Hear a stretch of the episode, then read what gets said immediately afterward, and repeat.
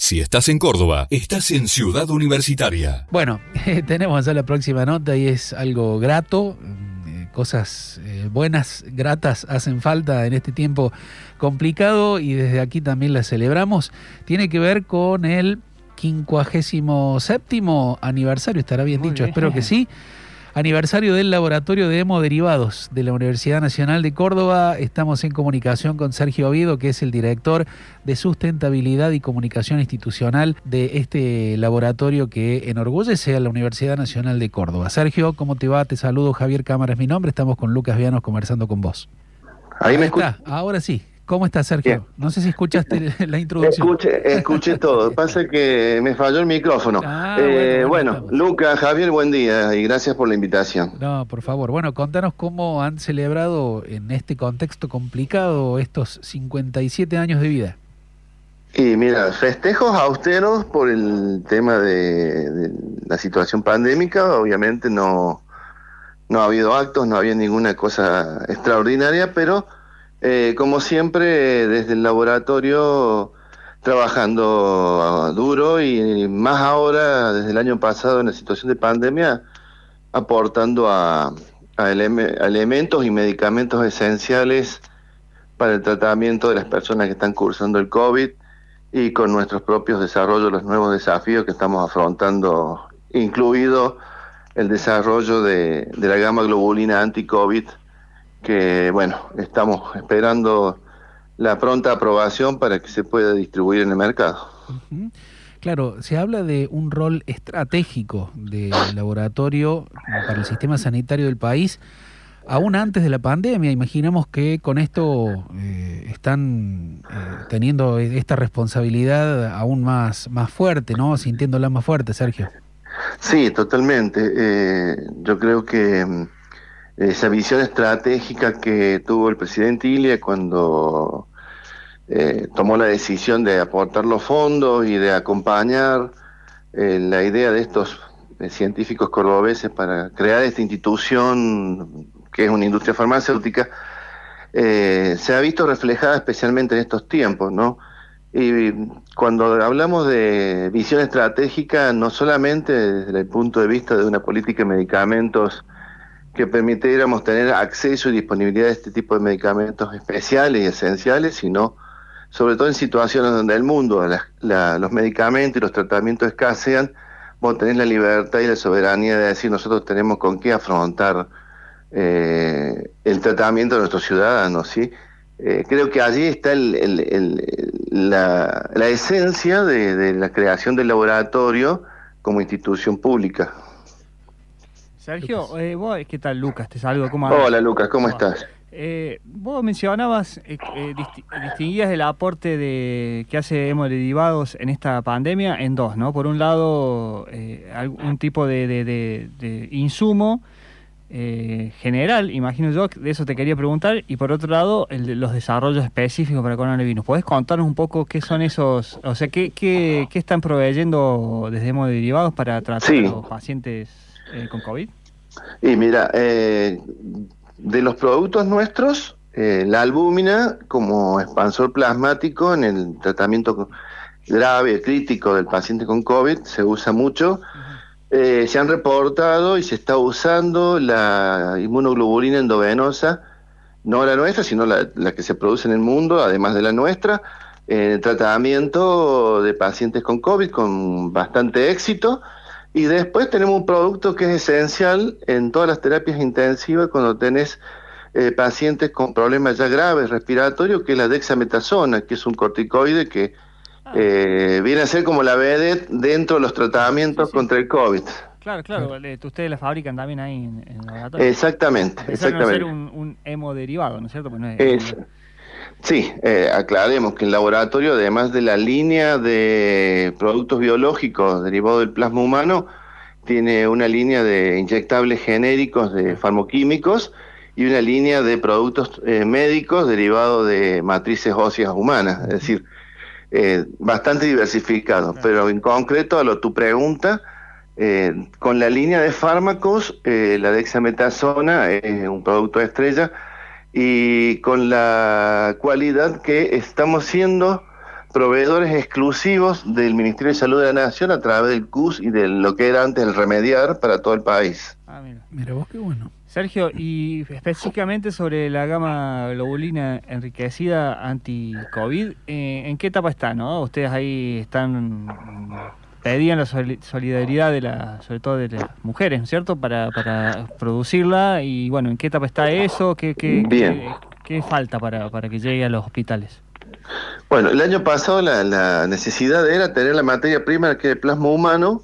Eh, arrancamos con una campaña muy fuerte, como decías vos, de las mujeres eh, que habían sido gestantes, que por una cuestión eh, fisiológica y no se usaba para la transfusión, entonces eh, apostamos a ese plasma, lo cual tuvimos una respuesta solidaria de las mujeres que eh, no nos, o sea, nos sorprendió por la cantidad, pero no nos sorprendió en la idea porque entendíamos que íbamos a tener esa respuesta.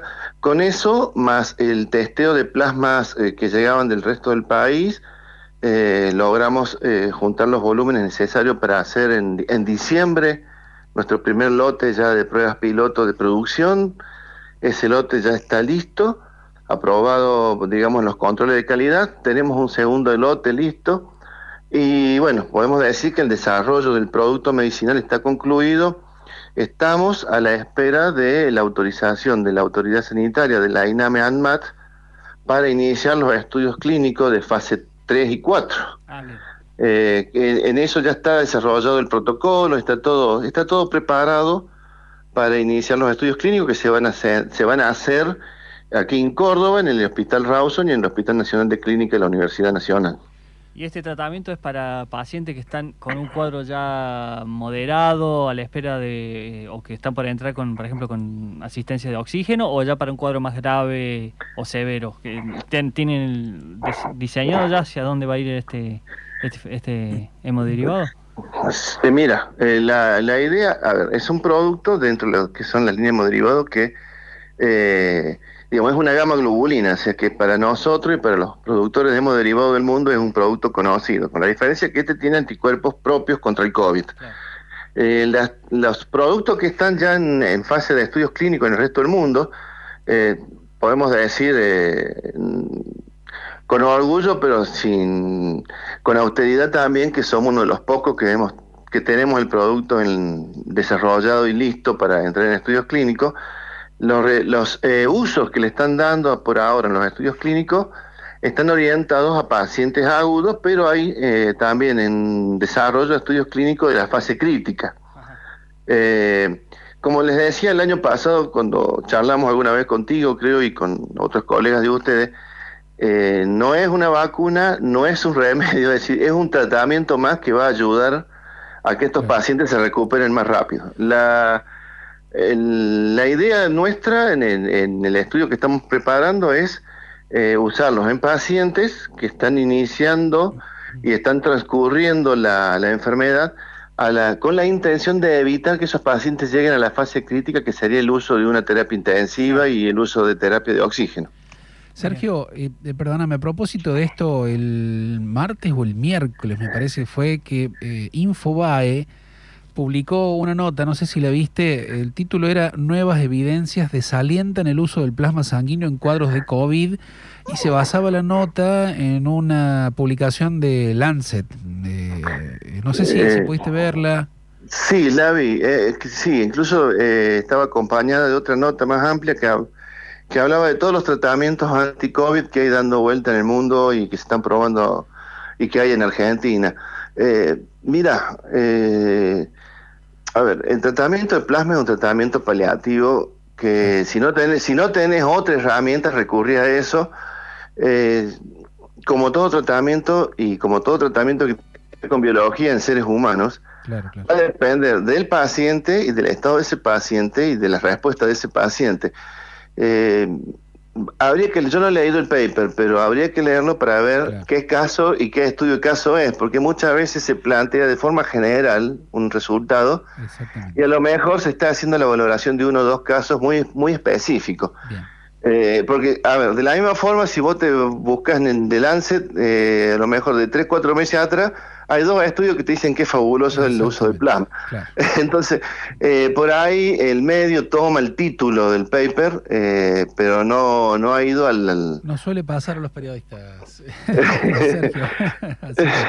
bueno, no, me parecía oportuno preguntártelo porque era una cosa que había difundido y que tiene que ver, por supuesto, con el, el, alma, me parece, del trabajo hoy, de, de, una parte del trabajo que llevan adelante ustedes en el laboratorio de hemoderivados. Así que eh, te agradezco, te agradezco la respuesta y agradecemos mm, en nombre de toda la comunidad del trabajo que hacen allí. ¿eh? No sé si querés, imagino que sí, hacer lo que siempre hacen desde el laboratorio, que es invitar a toda la gente a donar eh, lo que viene a ser el elemento, uno de los elementos centrales para que puedan desarrollar su trabajo, que es el plasma, ¿verdad? A través de la sangre. Eh, sí, sí, pero antes te agrego algo eh, en relación a la última pregunta que me hiciste. Eh, si bien nosotros, el plasma es nuestra materia prima, es decir, sin plasma no fabricamos medicamentos, pero nuestro producto, la gama globulina, viene a ser una alternativa que mejora las características de ese plasma, es decir, pasa a ser un medicamento, por lo tanto, las posibilidades de mejora de los pacientes son sustancialmente mayores. Eh, y sí, como decimos, eh, a ver, eh, y como le acabo de decir, el plasma es nuestra materia prima, por lo tanto, invitamos a, la, a toda la comunidad, sobre todo aquellos que han sido recuperados de COVID, que es donde estamos entrando no solamente en el laboratorio, sino en los bancos de sangre de la universidad y en el centro de plasmaféresis de la provincia, la colecta de plasma y la donación eh, no solo de plasma, yo eh, me animo saliendo ya de, lo que es el laboratorio, invitar también a la donación de sangre, que es un elemento necesario sobre todo en esta época. Bien, Sergio, y antes de despedirte, porque me preguntaba un, conocido esta semana, recuperado el COVID, ¿no? Eh, si voy al laboratorio de hemoderivados, ¿me pueden hacer para la prueba para saber si tengo anticuerpos, si sirve, si puedo donar sangre, mi plasma para que lo utilicen? Mira, lo que tiene que hacer es ir eh, o comunicarse con el Centro de Plasmaféresis de la provincia. Perfecto. En el Centro de Plasmaféresis de la provincia le van a dar un turno, le van a tomar la muestra y le van a testear en los niveles de anticuerpos. Si los niveles de anticuerpos en ese testeo son lo suficientemente elevados como para poder usarlo para transfusión directa, lo van a convocar para que vaya a transfusión directa. Si los niveles son, están por debajo de los que se usan para la transfusión directa, lo van a convocar y lo van a invitar a que venga al laboratorio a donar plasma para la producción de la gama. Perfecto, ahí está. Ya vamos a buscar el, teléfono del centro de plasmaféresis, así podemos difundirlo. Sergio, director de sustentabilidad, comunicación institucional del laboratorio de hemoderivados, que está cumpliendo 57 años de vida. Gracias, ¿eh? Que tengas muy buen no, Gracias a ustedes y gracias por la invitación para comentar un poquito lo que estamos haciendo. No, por favor, que tengas buen día. Hasta luego. Gracias igualmente. Si estás en Córdoba, estás en Ciudad Universitaria.